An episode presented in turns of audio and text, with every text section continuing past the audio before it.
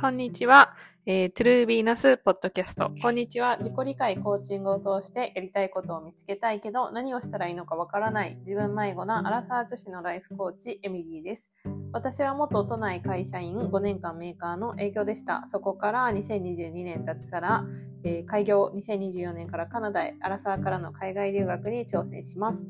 自分の20代後半の仕事、将来、恋愛、人間関係のモヤモヤから世間の価値観にとらわれるよりも自分をもっと解放して自分にしかできないことで人生熱中する人を増やしたい。そんな気持ちからこのポッドキャストでは聞いてくれてる人が毎日がもっとワクワクして自分らしく生きることの楽しさ、やりたいことに踏み出すきっかけになるヒントを発信していきたいと思います。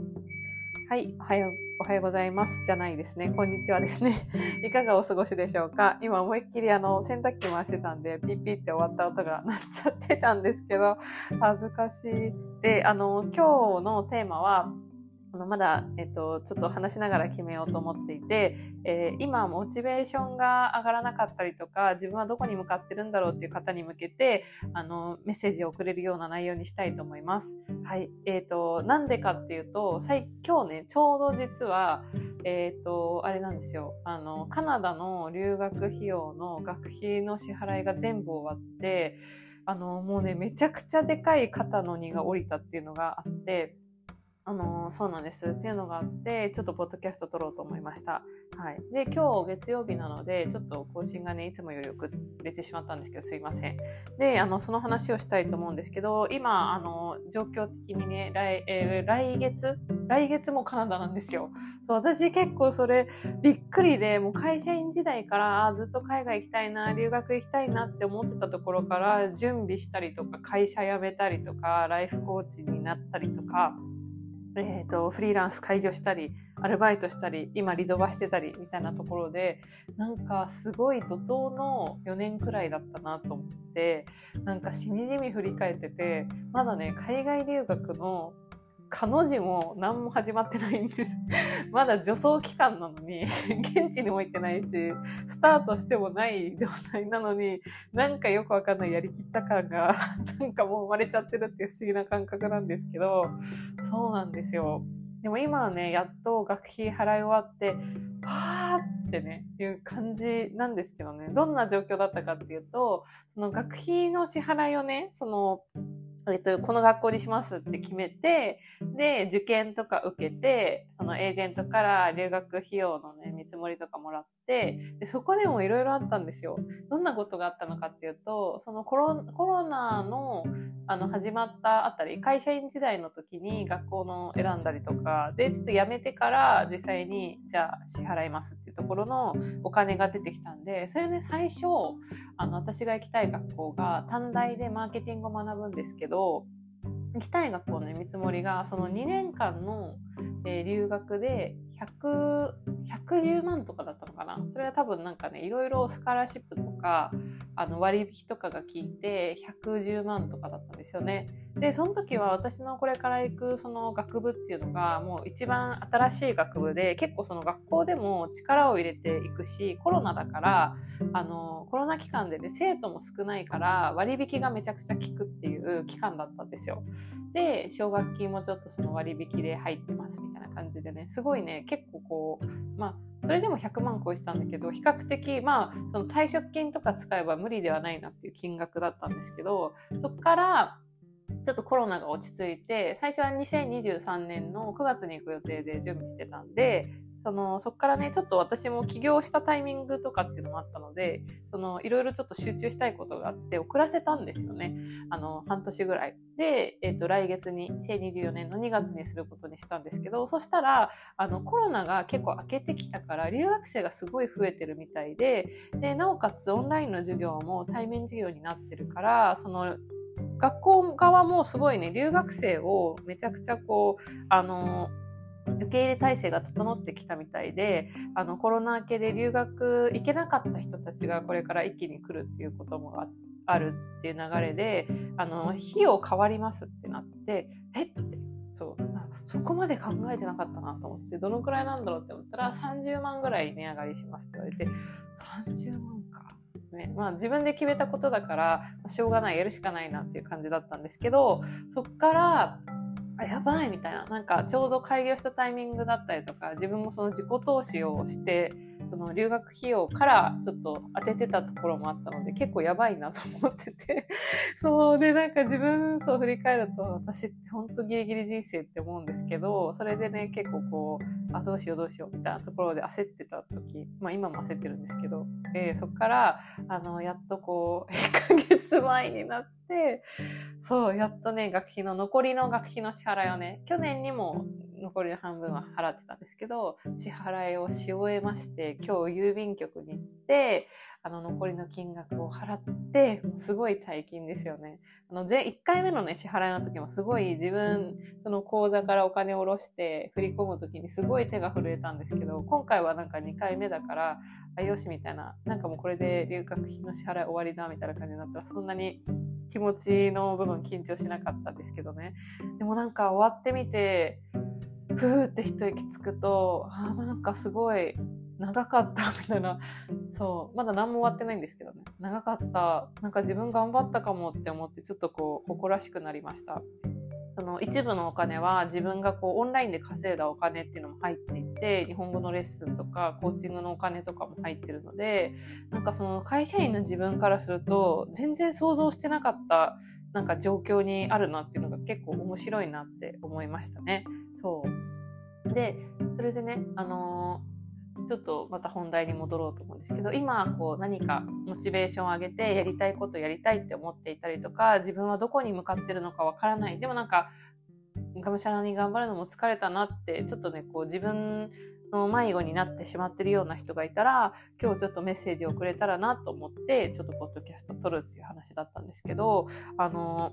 やっぱりこう頑張ってる頑張ることってさやっぱすごいこう精神力がいることじゃないですか。私もなんかその留学行こうって思ってから4年ぐらい経ってるから、まあ、ずっと行きたいっていう気持ちがあってでそこから実際にあの具体的にアクションを取り始めて4年くらい経ってるんですよね。でその一番最初の時は海外に行こうみたいな気持ちの決断から始まってビジネスを学んだりとか発信を始めたりでそこからポッドキャスト解説したりとかで私はコーチングやるぞって決めたりそこからさらにコーチングっていうものを学び始めたりとかっていうステップを踏んでいった時になんか全てが1年以内に終わったわけじゃないからなんかやっぱ周りがさすごいこう変化していってるのにすごい焦りを感じてたんですよね。あのすごいこう同じ、えー、講座に入ってきた人たちはあのなんかすごいこう発信も頑張ってるなとかあ私全然今できてないじゃんとかあの本業のねその時は会社員の時だったから会社の仕事がもうすごいたくさん溜まっててあの講座のアーカイブとか見たいのに全然見れなかったとかあ今回課題すごい全然できなかったとかなんか会社員の仕事で疲れちゃってやろうと思ったことできなかったみたいなことすごいたくさんあってで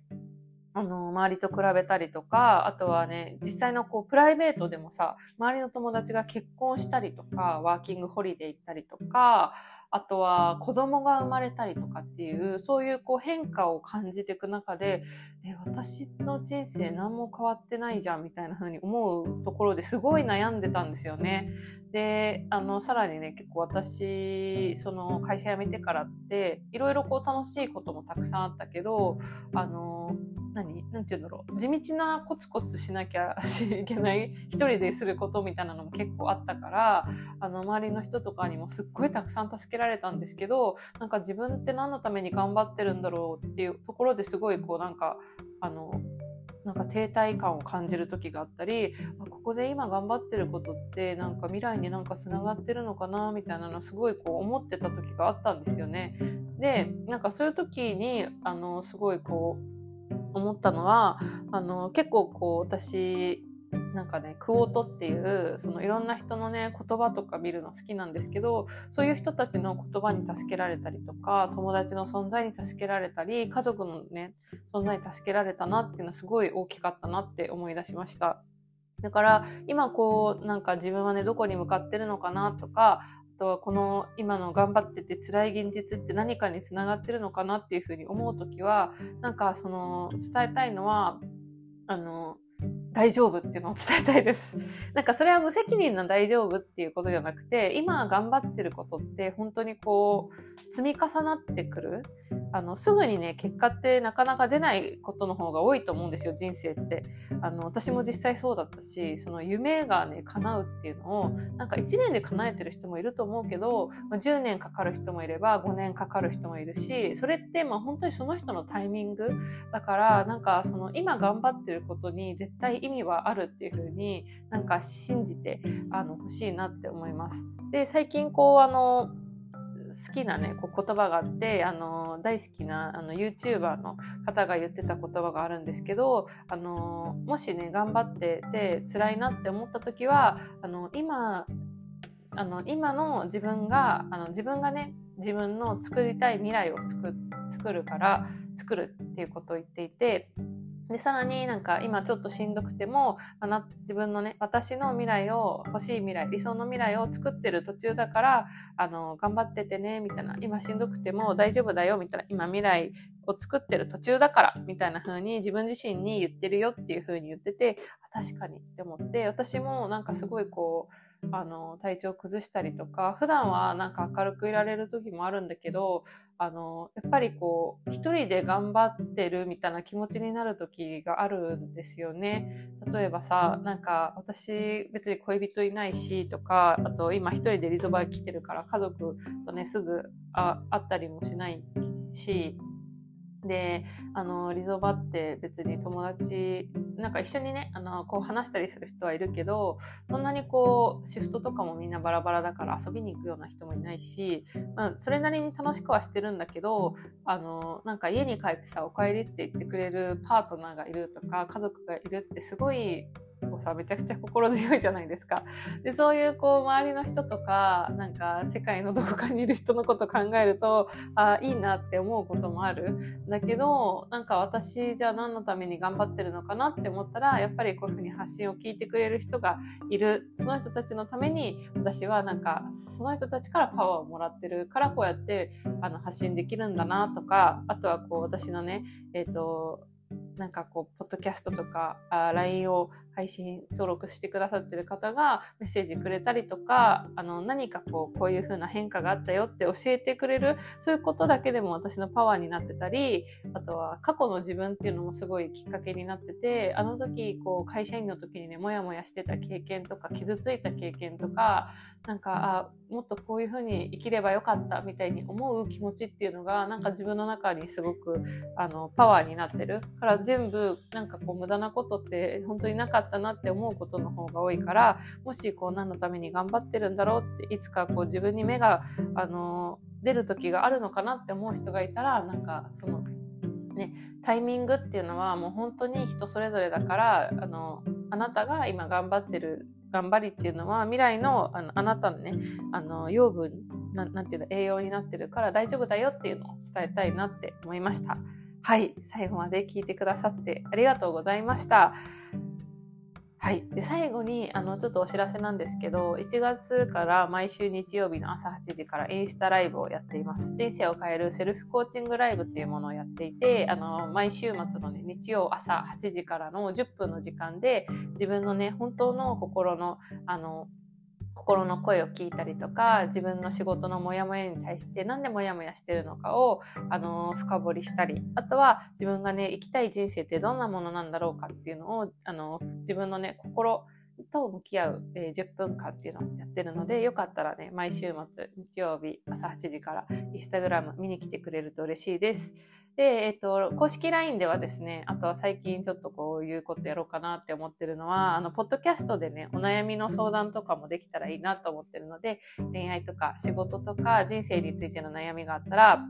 あの概要欄に貼ってある公式 LINE からお悩みあの送ってくれると嬉しいです。そしたら、ポッドキャストでね、回答していこうと思うので、よかったらあの送ってください。最後まで聞いてくださってありがとうございました。今週1週間、月曜日ですね、あの頑張っていきましょう。頑張らなくていいか。楽しんでいきましょ